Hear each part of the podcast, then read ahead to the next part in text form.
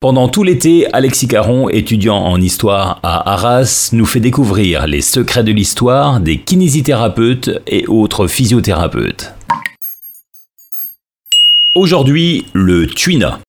Cette technique de massage ancestrale est héritée du fond des âges. Un fait intéressant est que le terme tuina veut dire pousser et saisir, ce qui rappelle les mouvements du masseur. Elle est basée sur les observations de toilettage et de réconfort des animaux que les humains auraient imité pour amener à ce qui est devenu le massage. Il y aurait donc un aspect instinctif. Des fouilles archéologiques ont permis de déterminer l'usage du tuina dès moins 2700. On pourrait donc croire à une forme précurseur sur les autres formes de massage.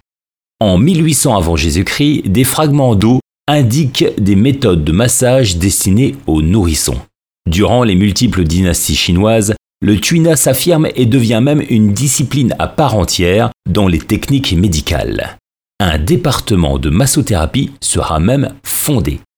Vers le XIVe siècle après Jésus-Christ, le tuina devient la première forme de traitement des services de pédiatrie et d'ostéopathie à l'Institut des médecins impériaux chinois. C'est sous la dynastie Ming que le massage prend son nom de tuina, c'est aussi durant cette période que de nombreux ouvrages vont voir le jour et que le tuina sera au paroxysme de sa réputation. Au XXe siècle, les pays occidentaux exercent une concurrence sur la médecine chinoise. Des médecins ayant étudié en Occident essaient de faire interdire la médecine chinoise, mais la proposition sera rejetée le 17 mars 1929, devenant alors la journée des médecins chinois. Au XXe siècle toujours, Mao s'oppose dans un premier temps à l'ancienne médecine chinoise dont fait partie le tuina.